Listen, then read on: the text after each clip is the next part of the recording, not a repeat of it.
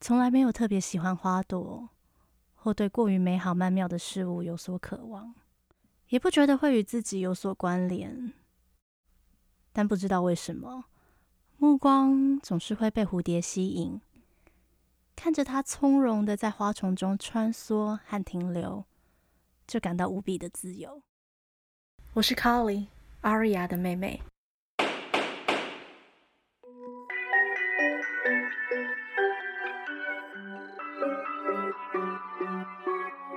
明明自己身上也没有什么不能做的规范，却难免被社会眼光与大众期待捆绑。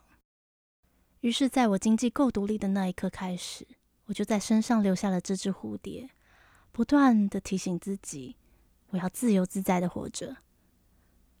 就算停在花朵旁边，也只是因为自己想要停下而停下的。没有什么所谓。的逆袭，不过就是解开谜底，怕自封而停下笔，怕被追击并注心。回到台湾后，大家都说我跟阿瑞亚简直天差地远。二十几年不见的亲戚见到我，只会念我妆太浓，穿的太暴露。叉叉日报在夜店外面堵我，可能想看我会勾搭着谁出来吧。结果他们只拍到我喝挂吐了一地的照片。以前仰慕阿瑞亚、追踪阿瑞亚的粉丝们搜出我的私人账号，疯狂传讯息轰炸我，叫我不要顶着他的脸到处玩乐跑趴，败坏他的美好形象。哇哦，你姐念医学系，你也来个数学系，是睡来的吧？看他每天穿那样，一定很像被上吧？照片看起来只有脸一样啊！我那天在夜店遇到他，干他穿超少的，不知道想要干嘛。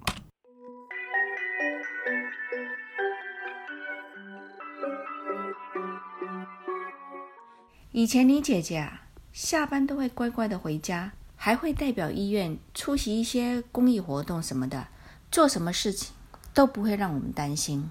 执意要把我从澳洲接回来生活的爸妈也开始数落我。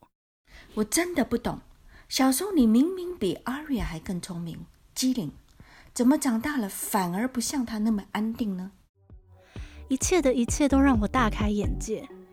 随便别人说一些有的没的就算了，我不觉得自己有做错什么事。过得自由一点错了吗？每天安分守己有什么好处？我才不想憋死自己。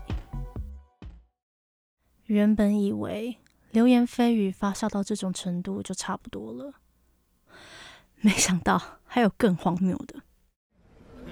敖院长之前好像有计划要退休，当时说医院会交给女儿继承。现在艾瑞不在了，难道要交给卡里吗？只拿到一间医院有什么好羡慕？重点是敖家除了医院之外，还投资了生产医疗器材的公司。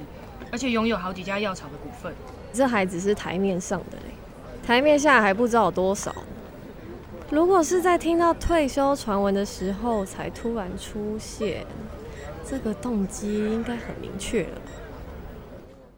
我们家医院的职员私下的对话不知从哪里流传开来，曾经拿阿瑞亚失踪事件来说嘴的名嘴们，又有新的题材可以发挥。听说他在医院醒来之后什么都不记得了。据在澳洲的知情人士爆料，是卡里提议要带 Aria 出海。卡里跟姐姐拥有的那种富裕生活完全没有办法比较。哎，他小时候的经历太坎坷了，从小就要帮忙分担家里面的经济。